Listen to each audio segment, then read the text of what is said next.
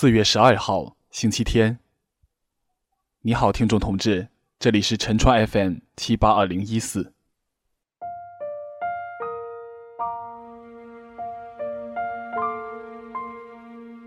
一年有三百六十五个日子，有的人过了三百六十五天，有的人只过一天，重复三百六十五次。这是刚结束的高三省质检的作文题。小时候的我是个极简主义者，多一事不如少一事。现在才后知后觉地感到了世界之大，宇宙之深。而且，既然人生历程是不可避免地附加上越来越多的枷锁，那何不趁还没有资产、没有老婆、没有下有小的阶段，多多把日子过出千奇百怪的花样来呢？在路过了虚构 TFBOYS 未来的一部有声小说之后，昨天上午我开始录一篇回忆李瑞英老师过去的有声散文，也分四期吧。下午去市教院二附中看了龚胜伟、黄博宁两位足球员这个赛季的收官战，还是场雨战。晚上我约了初高中的老同学张健去芳华剧院。这个平常演越剧的地方，去听方季韦的演唱会，属于上世纪九十年代初的声音。得知张健现在住在柳桥，只有三个站的距离。落幕后，我就跟他一起走回去。他讲了高中毕业后只身去欧洲列国历险般的故事，声音还是那样激动，仿佛那些年的孤独。恐慌、哭笑不得，都在清晰的重播。他终于活着回来了，而耳畔犹会回响的多种鸟语，眼前偶会闪过的各式建筑，连同那每一个日夜的往事，就将生命里的回忆灌注成了一本厚厚的书。我经常会羡慕，也跟很多好朋友提过他的事儿。张健自己肯定都想不到，而今都在福州，我们却还只是第一次见面。主要是我从不待在激情的酒吧，亦或人声鼎沸也像火锅一样的大排档，我没有资格去追求这些刺激。甚至于旅游，甚至于自由的恋爱，三百六十五天都不一样，自然是相当于生命的延长、力度的增加。而奶奶是排斥这样的，一道菜一定是一种做法，其他都是错的。每天听同样的广播电视节目，唠叨着同样的叮嘱。叮嘱着同样的唠叨，每年对人讲着同样的上世纪故事。在听闻福州大停水之后，他十分焦虑地反复叫我们把水储满池子、装满桶，而最终却没有停到连潘新村。我并不是跟他一起住就必须跟他一样想，但是如果太过违背，听到他的愤怒或叹气，我这心里怎么可能不感到折磨呢？更何况，一天重复三百六十五次，就一定没有意义吗？我们夸奖一个劳动模范，不都是几十年如一日吗？当我们随口抱怨一句“怎么停水这么大块地方啊”的时候，我们大概不会想到。东区的大动脉正在做一次大手术，工人们的辛勤施工将有利于未来多少年的供水。我也敬佩这种重复的为我们服务的劳动者。几十年如一日，这种坚持，能够让滴水穿石，能够从量变到质变。错过了坚持。就错过了多少质变的机会。我只是想，有时候这种思维定势也会阻碍质的飞跃，在质变关头不愿经历变化。清明节爸爸回来时，我忘了是问他做什么事情的先后顺序，他又提到了磨刀不误砍柴工。我常常遇到的是，刀磨了很久，却不想砍柴了。多可笑！去年七月，二零一一年开始的三年期零存整取到期。这周五，二零一二年购买的三年期国债也到期了。节衣缩食攒了老婆本之后，老婆在哪里？孩子的名字我都想过了，给孩子讲的故事我都准备好了，可是。孩子在哪里？想学 PS，一直没学；想学网页制作，结果想到了现在，PC 端的网页都显得老土了吧？拿着三年前那张国债凭证去兑换的日子，正遇上老人取退休金，在银行取号取到二十七个人之后，先回单位，再去。又过了号，好不容易拿到了钱，路上却接到银行的电话：“你身份证落下了。”呵，回去拿，连声道谢。再回到单位，却又不见了。这下真的找不到了。周六去办证大厅补办吧，却不开门，还得另外请假去。领导会不会想？你怎么老丢身份证呢？这种人什么事儿敢交给他办？而那天下午，帮魏萍姐签收快递的时候，还把她的杯子给打破了。有人问我，最近是不是心情不好？这字里行间就够得上心情不好了吗？这分明是滑稽的小丑嘛！再说，这种状态也不可能只是最近，它是今后很长时间的新常态呀。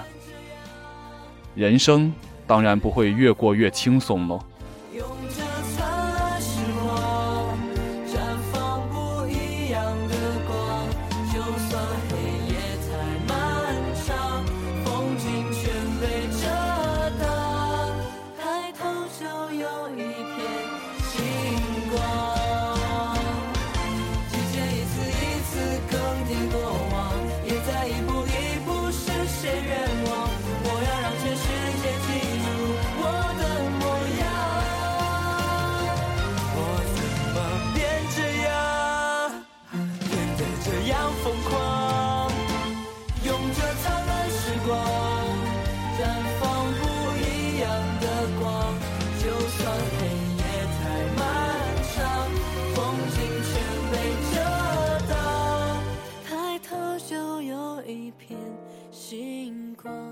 一代新人正在成长。千玺现在在镜头面前不再那样高冷了，愿意把自己说给人听，自然而大度。上次忘了说，认识了个重庆的学播音的学生，他可亲眼见过王源呢，还抓拍了一张跟王源某张微博图片同样衣服的背影。军绿色的大衣，脖子上是一圈毛茸茸的白色。那就是在发微博的同一天，去年十一月份，他在重庆大学上完课，中午出来吃饭的时候，在 A 区后门遇到了王源，说是比印象里更高，白白净净的。他还告诉了我。T.F. 少年购第二季是租了重庆大学美式电影学院的录影棚拍的。有一天，他看到公司的人来搬走里面的道具，就知道第二季要停了。而第三季的场景又回归了公司。这是多大的惊喜！再明星的人，也是跟我们在一个世界上，总会有相似的快乐和烦恼。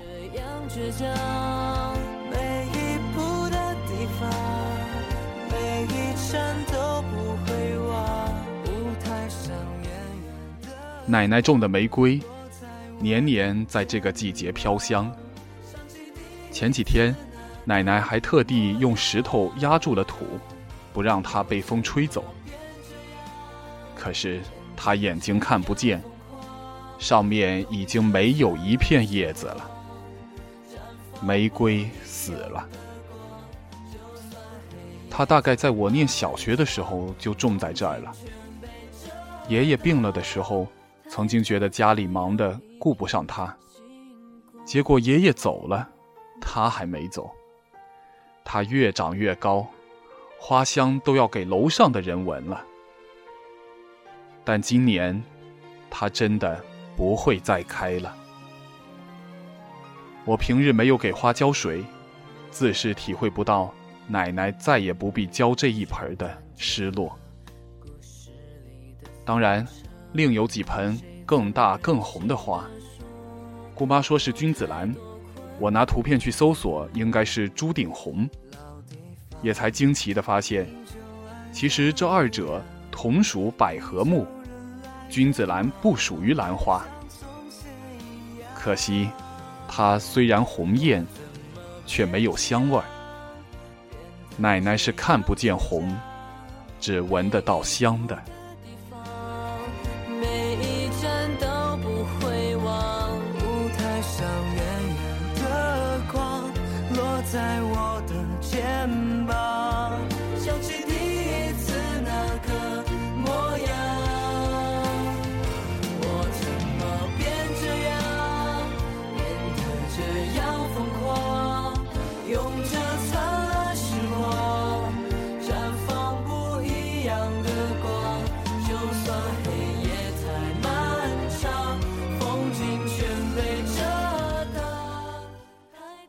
前几天发起了一个互动话题，在你心里，不告密是一个信条吗？我头脑里好糊涂。年前《人民日报》就发过刘成友同志的“不告密不揭发是道德底线”，这违背法治思维吗？没有告密，福喜供应麦当劳的过期肉无法曝光；没有告密。贪官雷正富、刘铁男无法被绳之以法。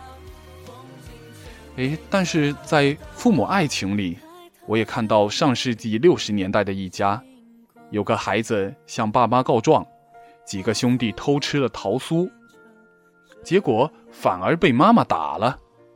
他说：“哎呀，打错了，不是我，我是告诉你是他们偷吃。”妈妈却说：“打的就是你这个告密的。”是因为从小要反对当叛徒吗？好多人回复，揭发和告密有褒贬差异，啊，我不想纠缠这个，就想知道不告密，是不是跟孝顺、讲礼貌一样有普遍适用性呢？以及维护规则，在每个人的心里又有多重？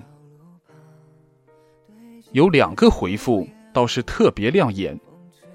一个是在马来西亚和中国台湾都做过交换生的一二广电的聪聪，他说：“有的人告密，那并不是为了夺得什么利益，只是为了自己内心的良知与坚守。有的人不告，他可能觉得在不伤害大家彼此利益的前提下，沉默也没有错。但最重要的是。”那个得知真相的裁决者，如果他聪明，他完全可以采取一种智慧的方法，让犯错的人受到应有的惩罚，而又不会伤害到告密者。其实，妈妈只是担心孩子长大太实诚，会受人欺负。但是，我觉得，如果一个人连自己最基本的内心坚守都从小丧失，那往后的日子还有什么意思？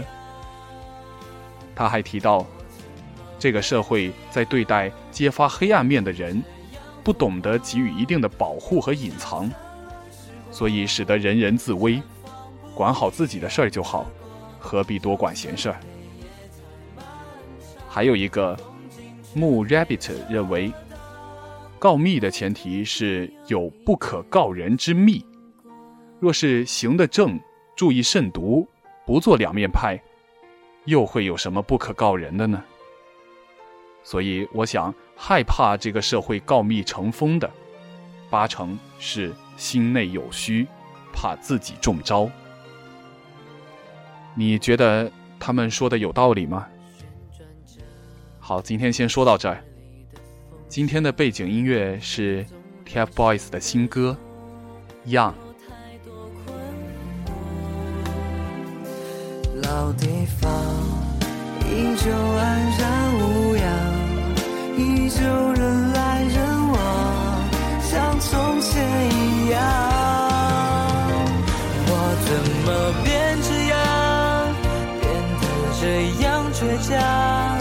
每一步的地方，